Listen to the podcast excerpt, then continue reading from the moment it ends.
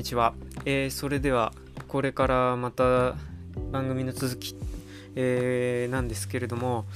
えー、前回前々回とまあここから続けて話し続け話していこうかと、まあ、思っていた話題としてはあのあのインターネット親愛なるインターネットっていうっていうまあトピックが、まあ、大まかに大づかみに行ってこの話題になるのかなって思うんですけども、えー、まあ前回かなちょっと間に挟まってる挟まったストーリーがですねエピソードがまあ USB まあ暑さに絡めて愚痴だけをただただ1時間半喋った回。USB メモリーがねあのこの放送を撮っていたその生生の音声音声ファイルが全部飛んだっていう形になってるのでなのでその回のとオープニングはだけはデータが残ってたのでそれはパソコンのハードディスクから引っ張り出してなんとかサルベージと。でそこからまあ僕も何を喋ってたのかってもう記憶が飛んでるので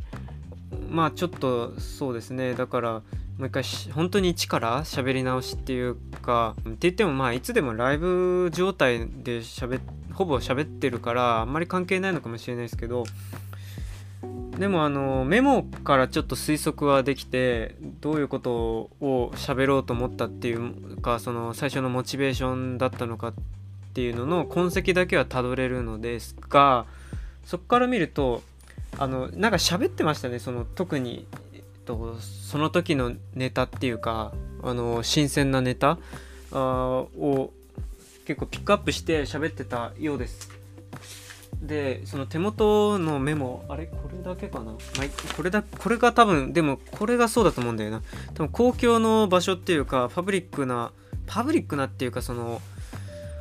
うーんそのみんなのものっていう風な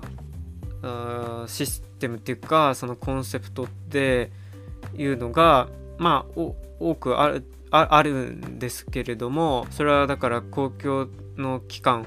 交通システムも含めその水とかそのあと食べ物とか道とか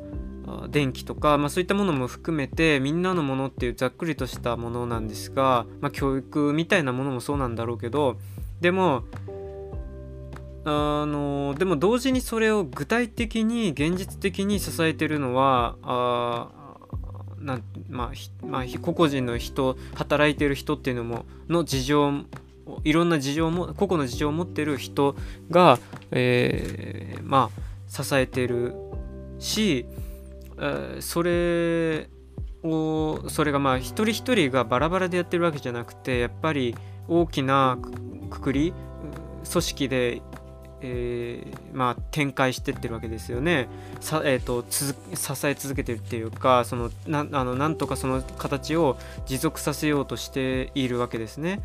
えー、だから相当なその労力と材料、えー、資材資源を使わなきゃいけないからなんですがでそこでやっぱり、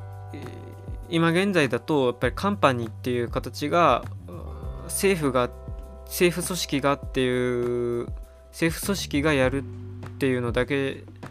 じゃなくて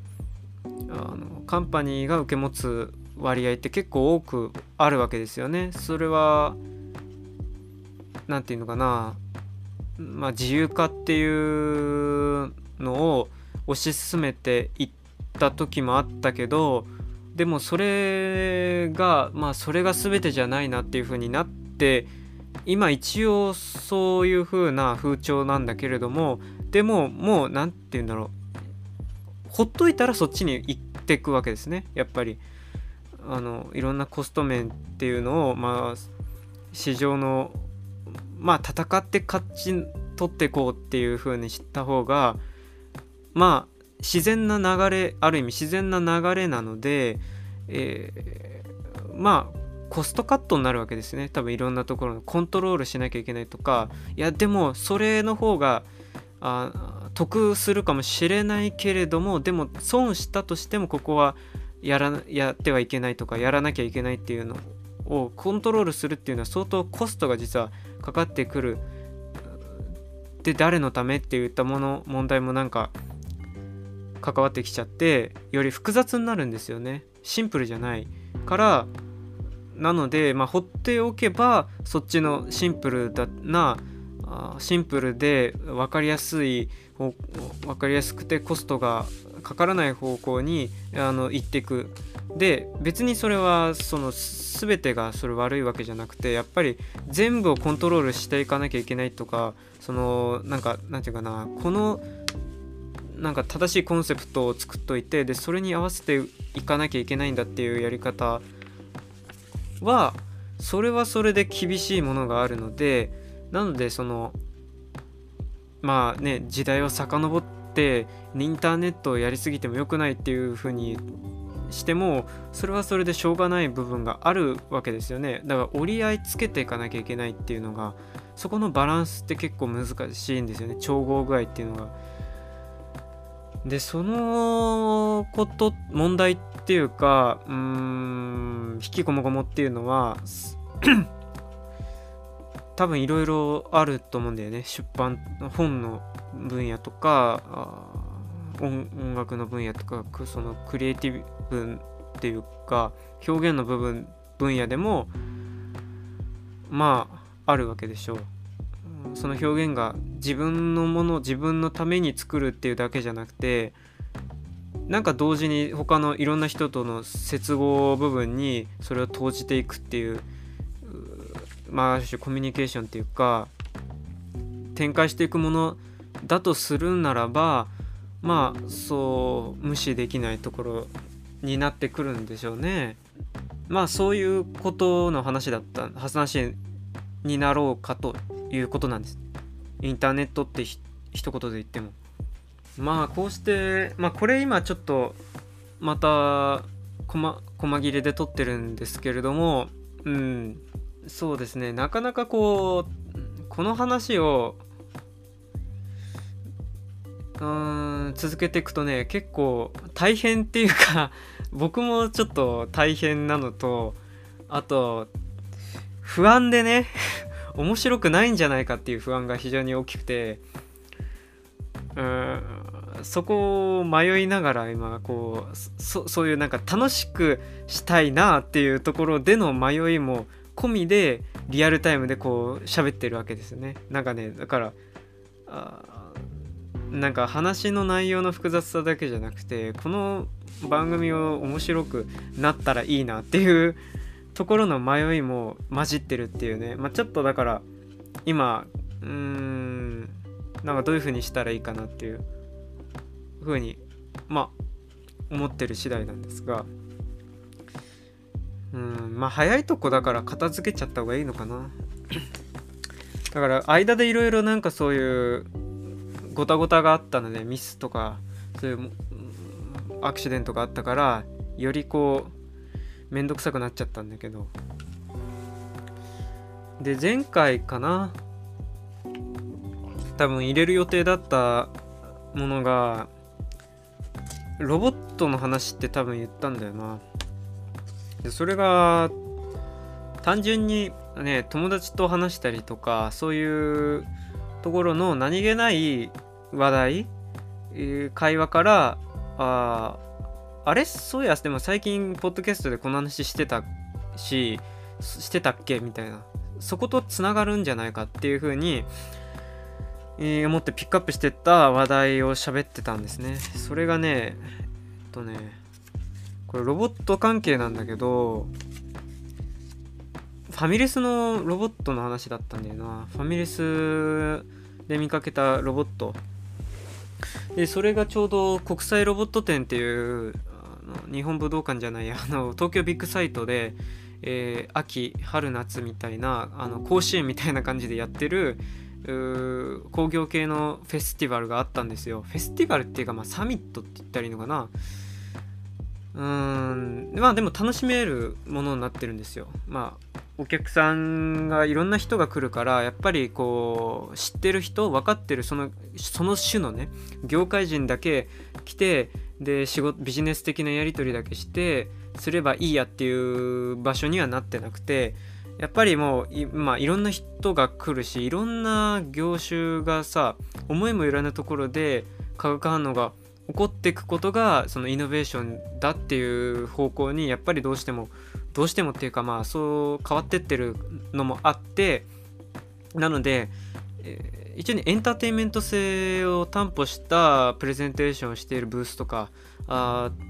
そういうなんていうのイベントごとを企画してるところとかもあったんですよ。それは別にカンパニーだけじゃなくてその工業高校とかあの高校とかそれからあと個人で活動しているアーティストとか、まあ、そういった人たちとかねがあのバッて寄り集まってるようなそういう状態の場所だったので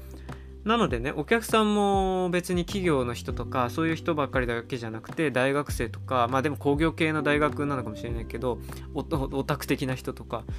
あなのかもしれないけどでも家族で来てる人とかもいてなんかあの楽しめる場所じゃ楽しめる場所かなみたいな遊園地みたいなね。まあそういう雰囲気だったんですよ。でそこそういうう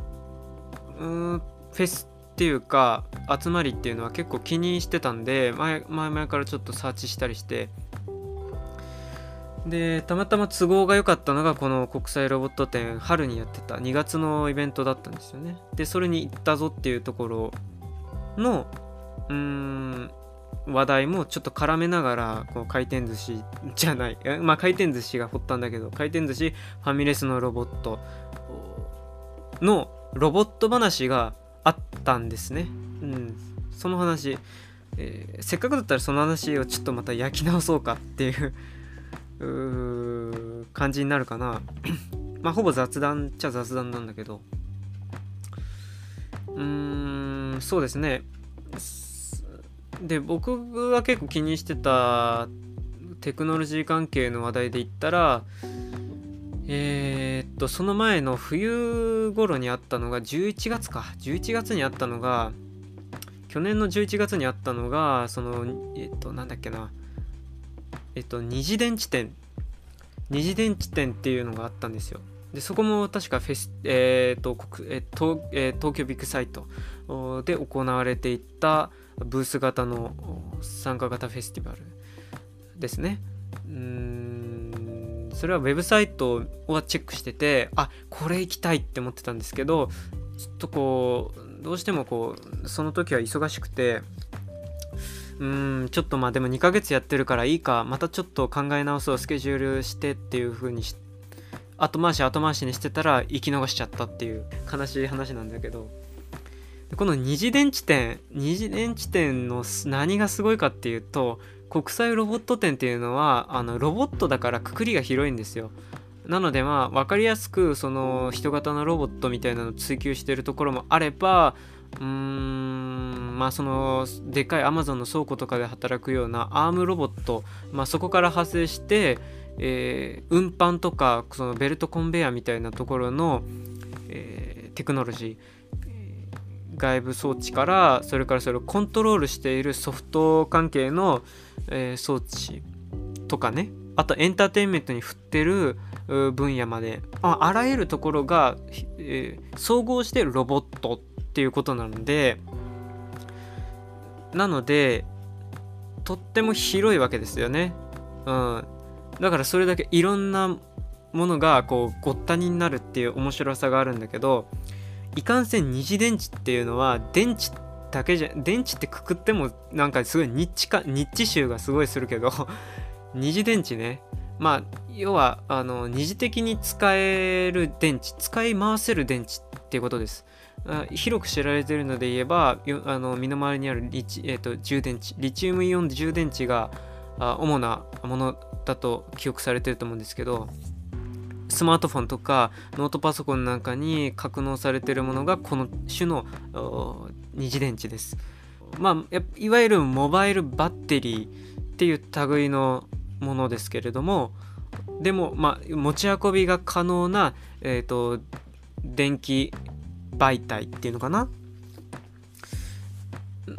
だから乾電池とかあそういうのも含めてバッテリーです持ち運びが可能なバッテリーでまたいろいろねそのそういう乾電池っていう固形の電池からあ固形のまあ電池からあとはあのそれだけじゃなくて液液体が入ってるようなそういう電池まあ、車の中に入ってるようなそういうニッケル水素電池みたいな日課堂だっけ、まあ、ニッケル水素電池だったかな？なんかそういうもの含めての持ち運びが可能なあの電気持ち運び可能機っていうのがモバイルバッテリー。まあ乾電池はの多くは使い捨て使い切りタイプなんですよね。そうそうそうそうそう。普通そうなんだけどまあそれをねまああのまあここなんか あのノリで喋り続けちゃってるけどあんまり喋ってもしょうがないですね。あの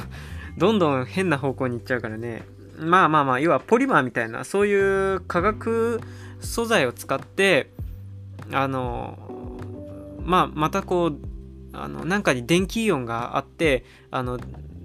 何て言うかなその電気をその貯められるっていうこと。で貯めてで使われていくとまたこうイオン化されていくんだけれどもあのまた充電っていうことで電気を流せばこうまたこうそこの中でこう電と電気電気を貯めることができるっていうようなねあのそういう循環的な動きをする電池のことがいわゆる充電池。二次電池って言われるものです。これはいつからだっけ？世の中の人が使えるようになったのは結構それでも浅い部類のテクノロジーだと思うんですよね。20年とか30年ぐらいじゃないかな。そのコンセプトモデルとかはまあ置いといてね。その研究段階のレベルは置いといてでもあの一般に普及したのはここ最近と言っていいと思います。でだからその当時あったって言ったらやっぱり、えーと、日課度電池とかそういうもので、えー、使い、えー、回すことが、えー、充電すればまた使い直すことができるんだけどもその寿命が極端に短いとかね。それからあオンオフ繰り返すような動作にすごい弱いとかねうん、そうするとすぐに電池がへたっちゃってあ使いな使えなくなっていっちゃうっていうような電池っていうのがであと充電にものすごい時間かかるっていうような電池がまあ重く使われてたんですよ。であのそこからリチウムイオン電池っていうのがまたこうああのその後に出てきてでそれが非常に小型化されてるしその電池の減りえあの電池の経年うん劣化っていうのがとてもまあとても何て言うのかな小さいっていうかそれまであった二次電池に比べるととても、えー、少ないっていうものなんで、えー、まあ、カメラのバッテリーパックに使われてたりとかあとは携帯ですね。スマートフォンあと、まあ、PHS とかあのそういったものに、えー、と一緒にだんだん使われるようになってって世の中に広まってった。で一気にそれが広まってってスタンダードになった電池なんですがでもそのリチウムイオン電池っていう風になったものですらあ相当だから期間が短いんですよね。赤ん坊なんですよ。技術的に言ったらまだ。だから目下のところの今話題のね電気自動車って言われてるものは全然技術的にはそのまだまだなんですよ。でまだまだっていうのは何がまだまだかって言ったらそのその自動車の躯体とかあと AI がどうとかっていうあのそのスマートメディアとしてのその IoT 的なメディアとしての電気自動車っていうところ自動運転とかねその話では全くなくてえっ、ー、とまあ全くないっていうかそこも重要なんですけどもでも結構そこは技術的には割ともう進んでるところではあるんですよね。でも蓄電池のエリアが全然そのなんかまだまだなんですよね航続距離だって実はかなり短いんですよ。100キロぐらいでしょ多分。実際実質使ってたら。100キロ持つか持たないかでもう一回フル充電しなきゃいけないとか。ああとバッテリーパックの大きさ重たさっていうのが、まあ、ネックになってくるとか。うーんだからそこのイノベーションっていうのが結構騒がれてるとこなんですよね多くが。でその国、えー、違う西電池店っていうのがまさにそういったものを多分フィーチャーしてるイベントなんですよ。これもシーズンで2回やるというとこでまたえっ、とあれは多分ずらしてると思うのでその国際ロボット展とかいろんなもののテクノロジカルなものまあそのそれだけじゃないけど使われあそこの東京ビッグサイト使ってる団体はだから結構それでずらしてるので冬と冬と秋ってことになるのかな？にまたでもやるはずなのでまあちょっとできれば行きたいなとは思ってるんですよね。うん、すごいニッチですよね。とあんなでっかい東京ビッグサイトっていうエリアを全部使った上でので二次電池縛りっていうね、まあ、逆に言うとそれだけホットなあ場所っていうことエリあのー、まあ領域っていうことだと思うんですけど。で何の話かっていうとそういったあものがね世の身の回りにあるんだけど溶け込んでいるんだけども切り離せないところにあるんだけどもでも見えづらい見づらいまあ見ないっていうゾーンなんですよね。でも見ないし見えないところに行ってるんだけれども着々と進んでってるっていう。ここね。で着々と進んでいって、まあ、気づいた頃にはあれっていうね感じであのー、スタイル。身の回りの何気ない日常のスタイルが変わっちゃってるっていう後から振り返ってあれ？なんか思い返せば随分変わっちゃったねってことになってる。でもずっとそれは続いてってるっていうこうリニアに進行してってるっていうことなんですよね。でそれはそれこそスマートフォンがいつの間にやら変わっちゃったっていうそれが気づかないとこうダンってジャンプして進んだように見えるけどまあこれはいろんな引きこもごもが折り重なった上で、えー、どんどんどんどん変化してってるっていうところにあるところのハイライトシーンなんですよね。でまあ別に歴史とかそういうなんか一本筋の物語みたいなことを喋りたくもないし喋り喋ろうっていう根気それからモチベーションがあそんなないのでグダグダと適当に思いついたことを喋りたいなと思います。いろんなところからネタをこう放り込んでね。でまた最初の話に戻ると友達と話してて親って思ったのが回転寿司でも今ロボットが導入されていますという話だったんですよね。で僕はそもそも寿司に行く文化がなかったもんですからうちが寿司食わないとこだったんですよね。食わないうちだったのでまあ刺身とか寿司みたいなものに馴染みがなかったからまあ子供の頃から別に欲しがることもないし、えー、それに伴ってまあ自ら食いそこ寿司を食いに行くみたいなことも全然なかった。だけどうーん何のあれかわからないけれども急に冬のある冬に冬の夜に回転寿司がの寿司が食いたいってうずいたことがあって寿司は寿司でも回転寿司の寿司が食いてえっていうね。で回転寿司の寿司ってまあ偏見だけれどもあのジャンクなジャンクフードっていうののその何て言うのかなエッセンスが入ってると思ったんですよ、うん、マックみたいな。で僕マックの食い物が食べたくなる時があるのね。そのハンバーガーが食べたいっていうんじゃなくてマックを食いたいっていう風になる時があるのと同じように寿司は寿司でも別にカウンターのねカウンター席の高級寿司が食べたいとかじゃなくて回転寿司が食いたいってなったんです。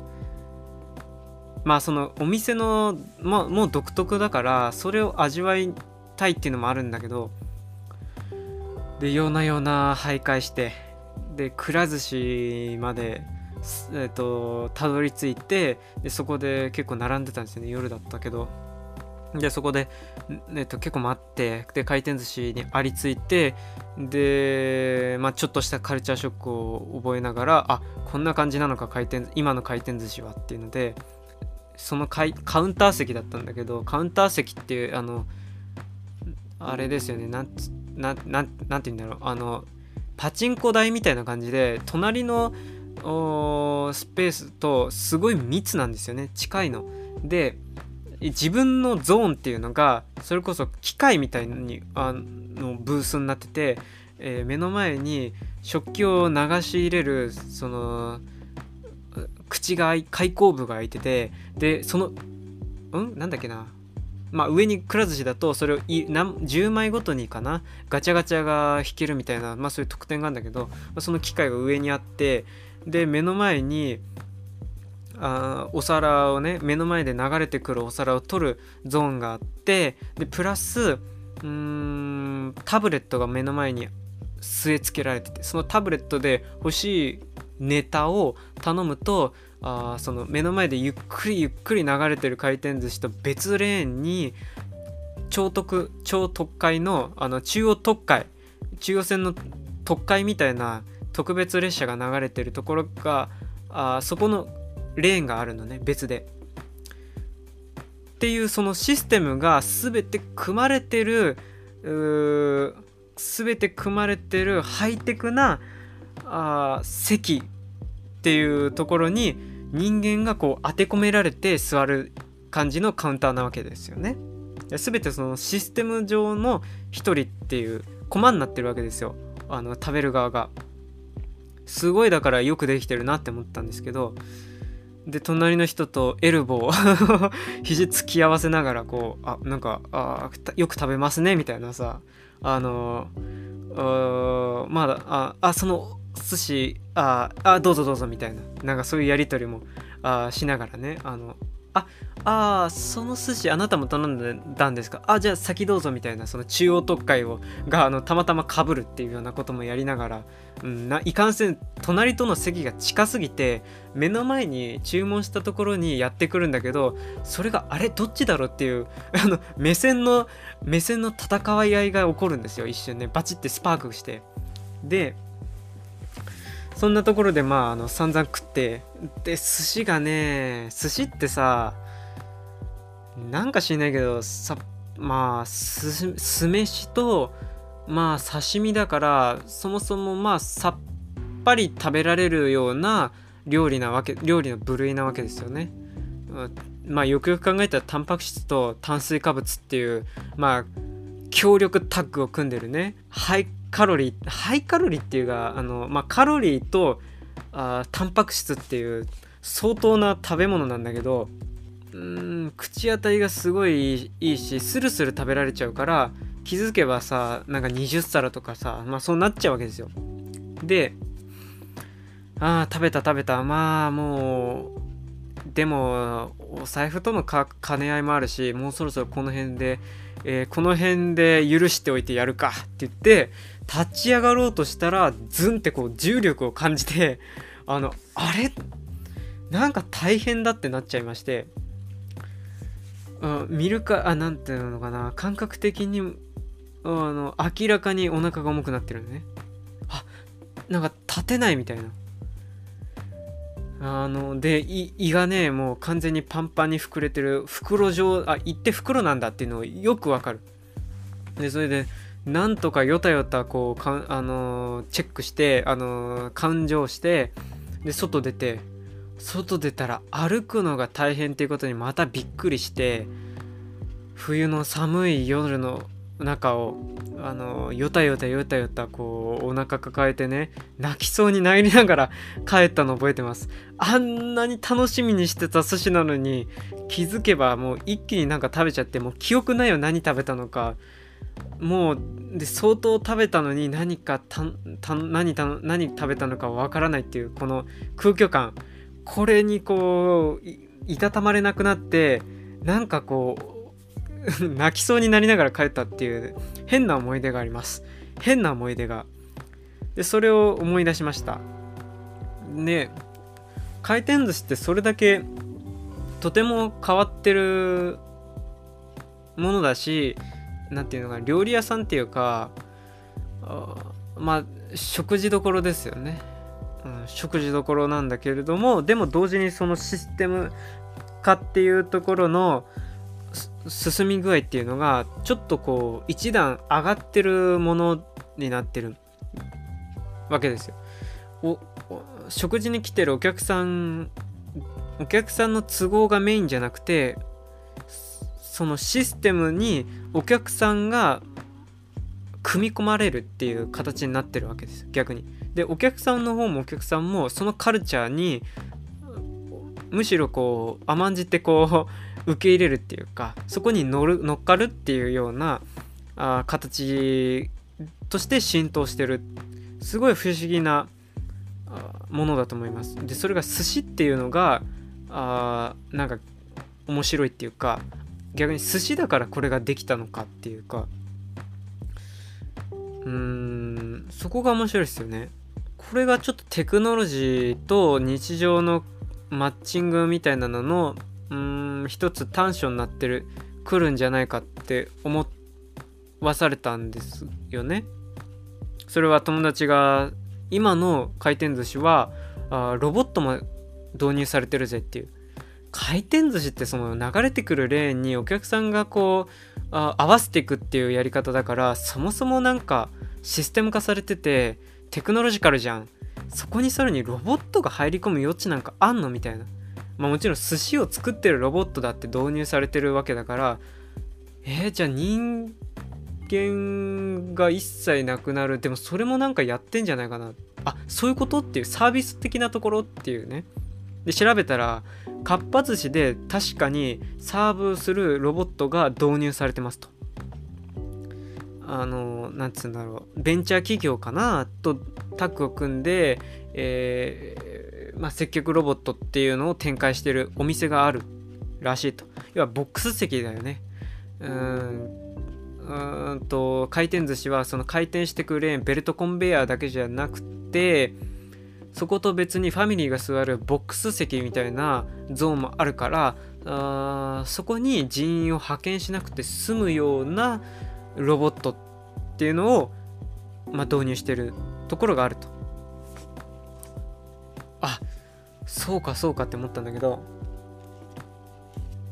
でこれは僕の実感とも合っててえー、でその実感っていうのは僕がファミレスに行った時ねもうファミレスも結構割と好きな方でなんか折々において作業したりとかする時に、まあ、特にパソコンの作業だけどそのパソコン作業する時に利用することが多いんですよね。まあ、結構なんかちょっとした料理と、まあ、あとドリンクを頼めばあ数時間入れるっていうかあの、まあ、お客としては使いやすいお店側からしたら迷惑な客ってあれなんだけど、まあ、それで粘り続けることができるからまあ割といるんだよね。でネット使えるし。でそこであるまあガストなんだけどガストのお店でに行った時にロボットサーブするロボットが導入されててそれが何て言うのかなおおって思ったんだよね。おなんでおおって思ったかっていうとそのロボット現場で働いてるロボットのやっぱりこう真新しさっていうかちょっとした不気味さっていうのがやっぱり最初は感じたからなんだよね。でこれはテクノロジーっていうのを最初に導入し始めた時っていうのはやっぱりこうそういう不気味さとかそのちょっとなんかあれっていうのとしものとしてなんか受け入れられていくっていうかリアクションされていくっていうのがああるあるなんだけど AI とかねうんで怖いみたいなうんで不気味の谷みたいな感じの受け入れられていくものだと思うんですけどで最後は慣れ慣れちゃうっていうか逆にそれが普通じゃないみたいな。でファミレスもその今それの半ば近いところがあってタブレット化がほぼ進んでる状態でお客そのできる限りお客さんとお店側の人がさあの何、て言うのかなあ勝ち合うっていう場所っていうのがどんどん少なくなってってるわけですよ。まあこれはコスト削減っていうところでもあると思うんですけどさっきの、えーと、一部のあ一部あ一部でやってた公共の話で言ったらそのシステムの部分ですよね人とかそういうコストをカットしていくっていうところと、まあ、マッチングするっていう事情もあるんだと思うんだけどでロボットが導入されてであとはお客さんを半ばある種サイボーグ化することによってそういう、えー、ななんだろうその次の段階にテクノロジーがいってるっていうかそういう文化っていうのがいろんなものと混じり合いながらあ変化してってる現場だぞっていうのがあ実感だったんですよね。うん、あのタブレットがそれぞれ据え付けられてて番号が振られててっていうものはあであとどんどんどんどん自動決済とかやりややっていけばあこれはもちろん人がサイボーグ化されていくってことなんですよね。そうだから店員をサイボーグ化するとかロボット化するだけじゃなくてお客さんがいる限りはその人つまり予測不可能な存在が常に居続けるってことですよね。でそれをコストっていうふうに見るんであればあどんなクレームとかどんな要望をしてくるのかわからないからあそれをサイボーグ化しちゃえばしちゃうっていうことがあの解決っていうかあ手法の一つとしてはあるわけ。とするならばそのインターフェースを置いとけばいいってことですよね。その各テーブル。テーブルを一つの単位セルとするならばあそこをインターフェースにして、えー、て言うのかな記号化しちゃえばいいってことなんですよね。それそれがまあ、あのファミレスとかあそういうチェーン店とかそういう食事どころでは普及してってる、うん、情報化って言ってもいいけどでまあウーバーイーツとかそういうことになってくるとまたちょっと違う部分分野でのテクノロジーなんだけれどもそれはあインターネットとかその話に、もっと密着してるところだと思うので、えー、それはまた後で喋ってもいいかなと思いますけど。でうーんそこでガストで見たロボットっていうのがこれがね国際ロボット展で見たロボットだったんですよ。でまたこれさそういうロボット展とかの展示空間であブースに行ってそこにいる人と喋るのが結構面白くて あのうん、別に買ったりとかさ顧客になるわけじゃないのに喋りその人と喋ってるのがすごい面白くて ただただ粘るっていう嫌なやつをまたそこで展開するという。えー、本社からね、まあ、来てる営業のエキスパートみたいな人がそこで、えー、来てるわけですよ。で、まあ名刺なんか見ると、大体その、なんとか、なんとか部部長とかさ、そういう人がやってきてるのね。まあベンチャーだったらそもそも人数が少ないから、あの、まあ部長が来たりとか、上役が来るっていうのはわかるんだけど、で、そこで手に、そこでチラシとかを結構いろいろくれちゃうんですよ。とんでもない量の。ちゃんと作ったやつが、あの、くれたりして、で、そこで、見かけたロボットがあのあこれじゃねえやまあガストに今あの正式導入してるっていうことであの二重の王っていうかそのなんかデジャビューを見た感じだったんですけど、まあ、このコンそのなんかねロボットのコンセプトもすごい今今時っていうかあ今こういう風な潮流が来てるのかっていうのが見えて結構面白かったんですよね。どこもかしこも。何ていうかある種のこう共通性みたいなのがあって。今結構アタッチメントとかそういうバリエーションとかあえっ、と何て言うのかな。あのえなんていうの汎用性みたいな。そういうところっていうのが今結構特にハードハードウェアを扱ってるような分野では来てる。コンセプトだと思いました。でそれの多分一つとして開発されてってるものだと思うんだけどちょっと待ってくださいね、まあ、わざわざわざわざこれをあこれじゃねえや。わざわざこれを探してお話しするほどのものでもないんだけど、まあ、せっかくたまたま持ってるしたまたま持ってるし喋りたいので探し探しますとあこれだ。見つけた。失礼。これこれこれ。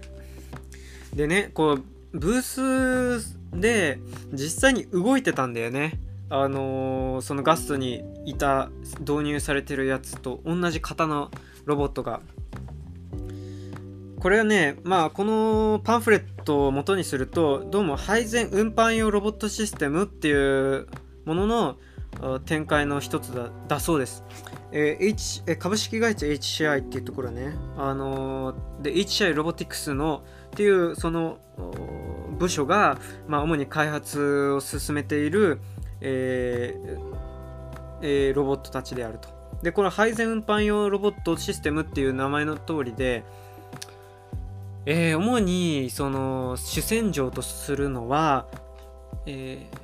ー、そういう料理屋まあ食事する場所とかそれからあと倉庫とかあと何て言うのかなあと介護施設とかそういうところで、えー、働くようなロボットであるっていうことなんですよ。でこのロボットたちの特徴はやっぱり棚型になってることね棚ケースになってて大きなでかい箱なんだよね。うん、棚がついてる箱が車輪がついてて動くみたいな簡単にちょっとそういうイメージのロボットなんですよとっても機能的機能に特化したものなんだけどその武骨なものにやっぱりこうインターフェースがついてて、えー、まあ液晶パネルみたいなのがついててそれが多分コントロールパネルとあと、えー、人とのコミュニケーションを図る、えー、顔表情の役割になってるんですよ。だからこれガストに行ったタイプはベーラーボットって名前がついてるタイプなんですけど猫耳がついててね。でなんかなんつうの、S、絵文字アスキーアートってなんか絵文字みたいな猫猫キャラがついてます。なんかどっかで見た感じだけどこれ。ね某ゲームのキャラクターになんかちょっと見えるけどなんか目がでっかい猫ちゃんがあ顔がついてる棚が動いてるっていう。まあ、ちょっと不気味なねあの感じなんですけど。で意外とできんだこれが。あ人よりもね体積があるようなサイズのロボットでこれがゆっくりゆっくり店内を動き回ってる姿がちょっと音楽鳴らしながらやってくる姿がちょっとビビるんだけど。で指定されたテーブル席にまでこうゆっくりやってきて、えー、でスッて止まるんだよね「お取りください」って言って「え何？俺のこと?」って。なんかあのいやいいいいですみたいになっちゃう感じのあなんかこう迫ってくるのよ。あでまあ棚からこっちで取るっていうね。それはセルフなんだけどで食べ終わったらそこに入れるっていうか。下げるのもそのセルフでやれるっていうか。でこのでこの HCI っていうところはあのー、そのロボティクスだけじゃなくてあのまあいろんな分野にこう職種を伸ばしてるわけですね。うん結構いろいろやってるわけですよ。まあエレエレクトロニクスっていう電気関係のこれはインフラだと思うんだよね。インフラストラクチャーに関わる技術とかあ極細ケーブルまあ、ケーブル類とかで多分伝送用だと思うんだけど電子機器の部品とかあフラットケーブルあまあこれはあれだね機械用のあれだけどあと自動車のためのやつとかあと人工芝チューブまあケミカル化学繊維とか化学物質の研究開発それからあとまあ、もちろん物流とか食品関係にも手を出してると。で電力ケーブルってここにもあるけどこれはあのさらにこうインフラだよねさっきのみんなのものっていうところに入り込んでるわけですよね。そうそうそうそうそうだからいろんなことをやってるんですよ。うん、でこれいろなんでかっていうとやっぱりいろんなことが関わり合ってるところでのテクノロジーなので、えー、ロボットだからロボットのハードウェアだけ研究開発してますっていう風には今の多くのメーカーとかそれからあと、えー、イノベーションえっ、ー、と何て言ったらいいんだろうあのスタートアップの会社っていうのはあ多分そういうキャラクターとしてはやってないところが多いんじゃないかと思うんですよね。結構あの特化するっていうのもあるんだけれどもあのいろんなことを実験しながらやってるっていうところが多分今のキャラクターなんじゃないかとは思います。それがオールマイティ性みたいなところにも多分通じてくるんだと思うんだけどでちょっと待ってね。あのしまってと。いっぱいあるんだ。このチラシがもらっちゃっただけなんだけど。でこのブースがねブースでこれ動き回ってたんだけどなんか近寄りがたくて話聞かなかったんですよ。話聞かなかったんだけどでもなんでそのチラシを今手にしてるかっていうとその前でやってたそのブースにお話聞いてでそこでもらったチラシに紛れ込んでたんですよ。紛れ込んでたの。でどうやらこのブース僕が話を聞きに行ったブースと実はこのタッグを組んでその会場でプレゼンしてたらしいんですよね。知らなかったけど。で僕が話を聞いてたところはこれ遠野世紀ってとこなんだけれどもユニフレームってアルミニウムのちょっと複雑な形状をしているまあ組み替え可能な規格規格化されたフレームをどうやらやってるメーカーらしいんですよ。まあ、金属機械部品っていうところなんだと思うんだけどあ組み替え可能でその立体パズルみたいにあの用途に合わせて作り替えが可能なあそういうものです。フレームそれを開発してるところで、えー、それとロボットここも多分ロボット部品なんかもうちょっと作ったりとかあとは提供してたりするみたいなんでそれで、えー、の組んでたんだと思うんですよね。うん、でその目の前で動いてたんだけどなんかねブースにいるそのロボットっていうのがちょっと哀れで、えー、これって運搬用のロボットでえー、地面を動き回るタイプのものじゃないですか。だからあ本来で言えば色あの広い範囲を動き回って叱るべきでしょ？で人のところに人と人の間を行ったり来たりするっていうか。でもブースは細かいっていうかこうきっちりと決まってる限られた空間空間でやんなきゃいけないっていうものじゃないですか。だからなんかね、あの、なんか1.5メーター四方みたいなところをこのロボットがヒステリックにこう ひたすら往復し続けるっていうなんかなんかこうあの神様に教えをこう教え使ってしまった哀れなロボットみたいになっててでそこにねあの笑顔を振りまきながらあその棚のところにお菓子みたいなのをふんだんに詰め込まれた状態でフル搭載され満載された状態でみんなこんにちは。仲良くしてください。みたいな感じでこうひたすら行ったり来たりしてるのがあのちょっとこう不気味になって近寄らなかったんだけどわあ何これ怖い。みたいになって近寄らなかったんですけどまさかガストで再会するとはというね、えー、まあそういうものがありました。でえー、まあだからもう日常の風景にもなってきてるっていうところそのレベルには降りてきてるってことですね。そうそうそう。でかそのお寿司屋さんも含めてだと言っていいと思うんですがそういう食品サービス飲食業みたいなものっていうのは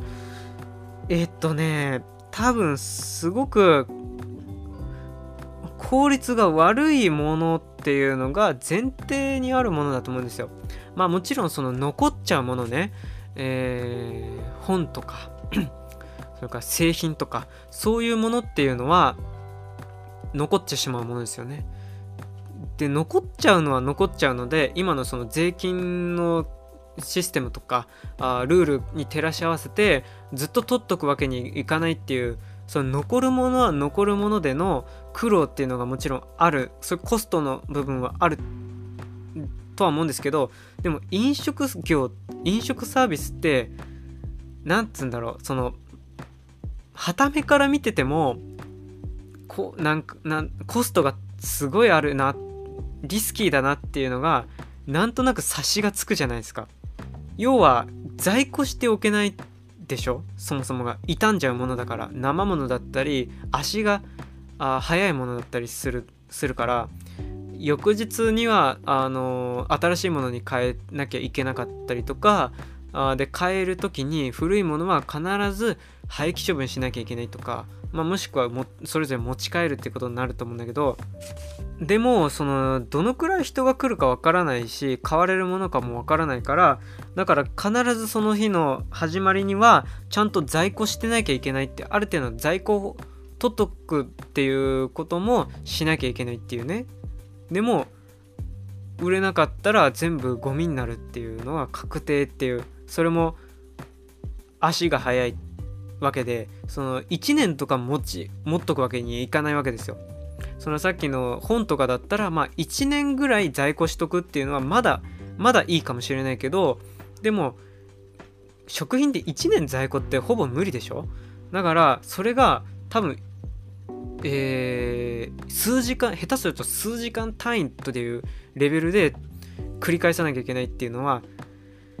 これはね憧れてやる個人がやるっていうのにはあまりにもリスキーすぎると僕は思っちゃったんですよ。でおまけにそれが食べられる場所としてえー、ていうのかなその工場っていうところもその、えー、資材投費投資っていうのがものすごいあるけど場所を取るでしょ？それはそれで。で売り場っていうところの場所を取る。でおまけに食べられる場所っていうイートインスペースとかあ席を用意したあ食事どころっていうサービスになってくるとさらにそういう場所っていうのがまた必要になってきたりそういう、えー、サーブする人っていう人件費もまたかかってくるみたい人もかかるっていうところで、えー、どんどんどんどん要素が増えるごとにそれがなんあの売買ゲームみたいに膨らんじゃうものだと思うんですよ。これはうーんなんかほっとけばどんどん極端に効率化していくかもしくはつなくなっていくのがで実際なくなってってるんだけど 多くはでも同時に新しくできたりとかっていうのがあるわけですよだから何て言うのかな極端に消えることがない消える極端に減少することがない分野っていうのが不思議なものだと思うんですよね。でそれはある種娯楽にも当てはまるところでそれがね何て言うんでしょうかまあこのパンデミックがあってで引きこもんなきゃいけあの社会がある程度ストップしなきゃいけないよっていう風になった時にもまあそうなった時にある種システムを最大限フル活用した効率のいいやり方それこそインターネットっていうものが可能にするんじゃないかって無双された時の情景がある種皮肉にも、うん、実現されかかったわけじゃないですか。あの極端な例だけど。みんなが個別の部分あの場所を持ってて個別の場所にいなあのいて移動しないでも世界とつながった状態でであらゆるものを手に入れることができる満たすことができるぞで体験もそのインターネットを通してすることができるじゃないか。インターフェースにアクセスすることによってシンクロしてあ全てことが進むじゃないかっていうそういうある種こうその時は夢のような情景がまあ実はこうまあそうとも言えないみたいなねことがある種パンデミックの状態だからこそより人々に意識させられちゃったみたいなところが多分あるんですよ。でうーんそんな中においてやっぱり娯楽とかその旅行とかそれからなんだろうそういうみんなで食事に行くとか飲み屋さんに行くとかそういう非効率的でとてもリスキーなものであったはずのものがやはりこう求められるものなんていうかある種必要な部分をまあ人間に必要な部分を担保してた場所だったっていうのがまあよりこう如実になったんじゃないかと思うんですよね。そうそうそう。なんかねなその非効率性がある空き地っていうかうんなんかそういう場所ってまあある意味でその次のテクノロジーの実験舞台としてとても好都合っていうかあのいい舞台だなっていうことも同時に感じたんですよ。うんその分かるとか効率がいいっていう風にあのやりやすいところだったらまあなんていうのかな実験してもあ実験の通りのデータが取れたみたいな感じで、まあ、どんどんどんどん勝手に進んでっちゃうっていうかあの効率化がほっといても進むんですよ。でもそうじゃない部分特にこう AI で AI が研究したがってるのはあの AI の先鋭化っていうか純粋化じゃなくてその人間って何っていうところだったりするんですよ。で人間があのある種複雑で分かりにくい部分を、まあ、まだまだ持ってるからこそだから AI っていうものを使って、えー、こうなんていう新しい写し鏡を用意することによってあ研究が進むんじゃないかっていうことをやってるわけね。そうだから複雑でわからないところにこう研究部隊があ敷かれてくっていうことなんですよね。だからこそそういう娯楽とかうーん何て言うのかなその効率が悪いななんでのためにあるのか分かんないっていう空き地とかそういう場所にどんどんこう、えー、入り込んでってる、えーと、テクノロジーのその 何て言うのかなうん日常レベルの宇宙開発とかそういうそこまでじゃないレベルの舞台ではそういう場所に、えー、来てるんじゃないかって僕は思ったんですよね。で特にねそこで戦場っていうか舞台設定として目をつけられるのはあの何て言うのかな研究の場所として利用しやすいかどうかっていうのは必須条件だと思うんですよ。選定する時に。だから例えばうん、まあ、仲のいい個人経営のお店とかだったら、まあ、入り込んで面白一緒に面白がってやってくれるっていう下町ロケット的なやり方っていうかができるかもしれないけどそのまあうんと企業が組んでとかそのいろんな人がいあの入れ替わり立ち替わりとかっていうそういう目まぐるしい変化が起こる先進テクノロジーみたいなところと親和性が高いかっていうとそこはまだちょっとそうとも言えない。だからあのー、ままあある種都合のえっと何て言ったらいいんだ。あのまあある種合理的な部分科学的な部分っていうのとその人間的な部分っていうののマッチングっていうのがやっぱりこうそのうまくこう組み合わせがあのしづらいところっていうのがどうしてもあるんですよね。でそこの折り合いっていうのがミソでで僕たちはもうすでにこう何て言うかパソコンも使えばスマートフォンも使えばインターネットをに、あのー、そこにダイブするわけダイブしちゃってるわけだよね普段から。でそれをやってるっていうのはその折り合いっていうのがうまく溶かし込めてるからそうなってるわけですよ。一部のオタクがやってるだけじゃなくてもう一般の人があの年を年を取ろうがもう若い人であろうが知識があろうがなかろうがそこにあのアクセスして浸れるっていう風になってるってことはそこの何て言うのかなそのうん折り合いのつけ方っていうのがあ徐々に徐々に調合され調整されていったあ調整されている末に割かしうまいこと言ったぜっていうことになってるんだと思うんだよね。だってノートパソコンで今使ってるのは数十年前にありえないレベルのものだ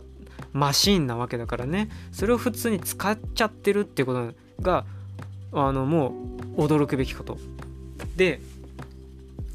その折り合いのつけ方としてまず最初にえ、えーと、考えなきゃいけないのはその場所人だよね。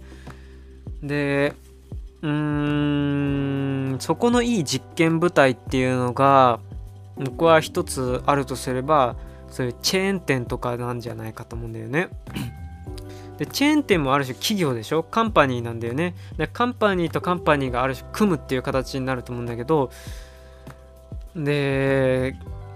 もちろんチェーン店もここの個々の、えー、お店っていうのは店長もいればそこで雇われてる人、まあ、アルバイトさんとかあの店員さんっていうのが人たちじ、えーと、いろんな個人があの集まってそのお店を回してるわけだよね。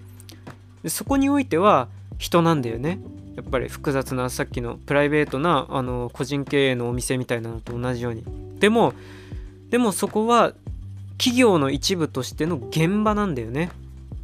うん、だから上が決めたっていうことはそのシステム導入がある種速やかに進められて上からの導入のあの、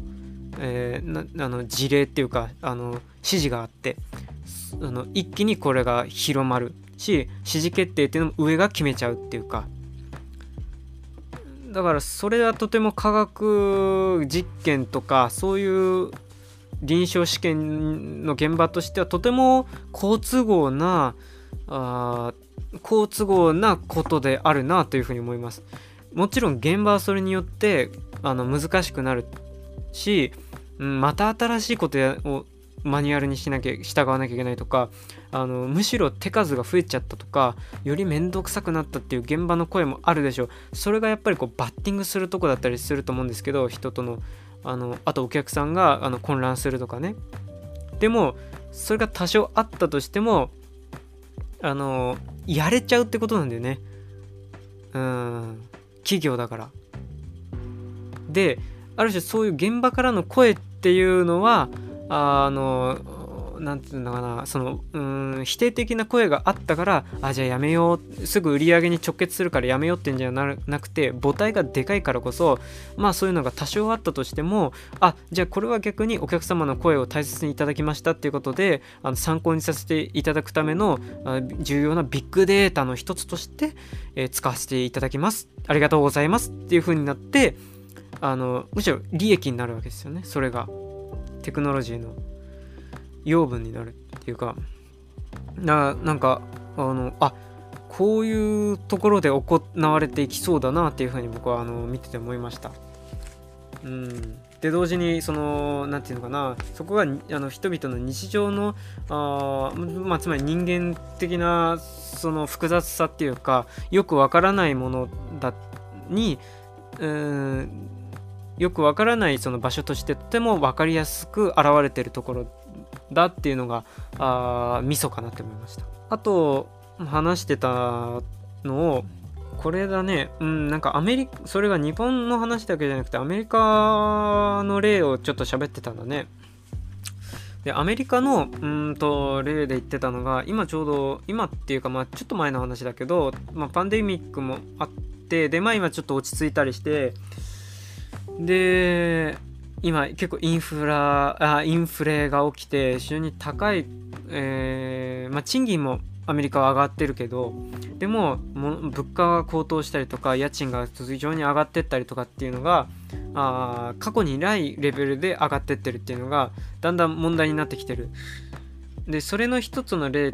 あの原因としてあのインフラの問題っていうのがあるらしいと。でそれはパンデミックによって引き起こされた部分トランスポーテーションの部分っていうかその運搬ね。うん。タンカーで海の向こうから運んでくるところのその港湾の人員不足っていうのもあっての、うん、コンテナの行き来がうまくいかないとかあ船のその何て言うかなやり取り、えー、切り回しとか取り回しがうまくいかないんだぞっていうのもあるあるんだと。でそれからあとトラック運転手があ高齢化が進んだりして、えー、人員不足になってると。トラックドライバーも全然いないらしいんですよね。でまあだからそこに高級がついてまたちょっと呼び込もうとしているところもあるそうですが。でそうした部分っていうのはまあひとえにパンデミックが原因だけとも言えないんですよね。うんそのまあ、パンデミックによって需要があのこう一気に上がったっていうところもあるでしょう。あるでああそれあるんですけれどもその需要が上がったと同時にそれをカバーしきれるだけのそのバックっていうかリスクヘッジをできる余裕がなかったっていうとこなんですよね。えーそ主に人がいなかったってことねそれは今始まったことだけじゃなくてえー、なんだろう。ちょうど今支えている人たちの年齢560とかの人たちっていうののその下の世代が全然入ってこなかった育たなかったっていうのがある。それはまあ人々のねその欲求とか夢が変わってったっていうのもあるあるみたいですけどどうも。ああ,、まあ、あるんじゃないかなっていうのもあってやっぱりこうトラック運転手とかそういうものに夢を持つんじゃなくてもっとこうテック系のものとか IT 系の分野に若者の夢とか希望っていうかこうう 願望っていうのはうん変わっていったりしたのもあって入ってこなかったそのそういう育てる育成っていうのがうまくいかなかったと。そこでねうん今そういう不足した状態でほっとくとそれはそれでまずいからだからそれの解決策としてテクノロジーを突っ込めばいいんじゃないかっていうので例えばトラックは自動運転を突っ込むとかと自動運転のトラックを用意するとか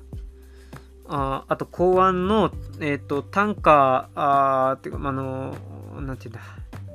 えー、荷下ろしとか荷上げとかあそれからその 下ろしたコンテナのコンテナコンテナのさばくクレーンがあるんですけどそのクレーン運転手っていうのもいなトラック運転手と同じようにいないんだけどそれを自動運転のロボットに切り替えるとかね。でそれはどっちも技術的に可能なそうです。で実現してるしてます。けどえー、クレーンの方がねえー、っとねその現場のコントローラーあのえー、コントロールをしている人たちのそのユニオンとあの対峙しちゃってるこううんもう今需要に対して供給が追いついてないからあの自動運転自動運転のロボットを導入したいっていうあのメーカーあ違うえっとえー、カンパニー側の要求とそれと現場の人たちに実際の生身の、えーと個人個人の人間側の、えー、事情とバッティングしちゃってでそれでストライキが起こったりとかっていうのがあったみたいです。いやそれは自動運転の技術を導入されてしまったらやはり我々の、あのー、雇用先っていうのがなくなっちゃうんじゃないかっていうその恐れから来てるそう来てるところがあるらしいんですが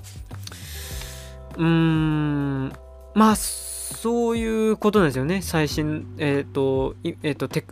新しいテクノロジーをそうコストがかかるっていうところに置き換えていくっていうか現場にどんどん導入していくっていう部分にはつきものなことだと思うんですよ変化に対してのそのリアクリアクトっていうのは。沖合で立ち往生してる船がいるいたりもするんだけどそんな状況になってもやっぱりこう何て言うかクレーンユニオンとそのその業者雇用先っていうののなんかバトルっていうかうん、折り合いがつかないっていうような状況があるみたいですよね。うーんまあこれがね そうどう折り合いをつけていくかっていうのが結構悩ましいところだったりしてそうなんですよねで実際のそういうインフラを支えている現場とかだといても立ってもいられなかったりしてうんもう君たちの声はわかるんだけれどもでも今どうしようもない事情もあるからここは一旦飲んでくれと、まあ、その代わりこの、えーとえー、ていうか条件を出すから、まあ、これでディールしてくれと、まああのやりえとまああのまあ、手を引いてくれみたいなそういうやりくりをしてで、まあ、まあ、半ば力押しでごまあ、中には強引にやっちゃうとこもあるんだと思うけどテクノロジーを導入してっちゃうっていうところもまあああるありそうだなと。まあそれによってねこう僕たちのそのと例えば Amazon を利用してる我々とか Uber とか宅配便を使っている我々とかそうがより便利に快適に過ごせる快適に過ごせるつまり満たされたのでだからまたさらにさらにっていうのののとまあ無関係じゃないんですよね。その必要不可欠度合いっていうのは。うんん求めてるからどんどんそう必要不可欠になっていくっていうか、まあ、ちょっとなんかねまあ、うん、悩ましいななんても思ったりもしますけどまあそうね。まあすぐにその別に僕一人で答えを提示できるわけ解決できるわけじゃ全くないから、まあ、ちょっと、うん、ここではこれ以上のあれはないんだけどででも普段使ってるインターネットとかそういうメディアはうーんまあこのこういうメディアはまあ一つなんつうんでしょうかあの言えることがあるかなみたいな。うん、で実際そのここのポッドキャストもインターネットの一つのコンテンツですよね。コンテンツ利用してコン、えー、利用して自分の発信の手段にしちゃってるわけだからまあ もろ付き合ってるわけ付き合ってるわけですよコンタクトしてる部分だからだからよりここは考えてもいいかなっていうふうに思思ったんですね。まあそれもあってちょっとインターネットをこう身近な身近なトピックとしのトピックとして、えー、選びました。よし。でまあこのぐらいかな。ちょうどキリがいいと思うんで。おおあなんか知んないけどサルベージしたけどあ喋っちゃいましたね喋れちゃった感じですねうんではちょっとまた次回以降に次回以降にちょっとツイッターそれから漫画メディアみたいなもののインターネットうんインターネットその使われ方みたいなことに関してのあうんなんか思ったことなんかを喋るかなというふうに思います。はい。ではまたこれで、えー、以上かな。うん。あんまり長くなってもあれなんで。ではまた。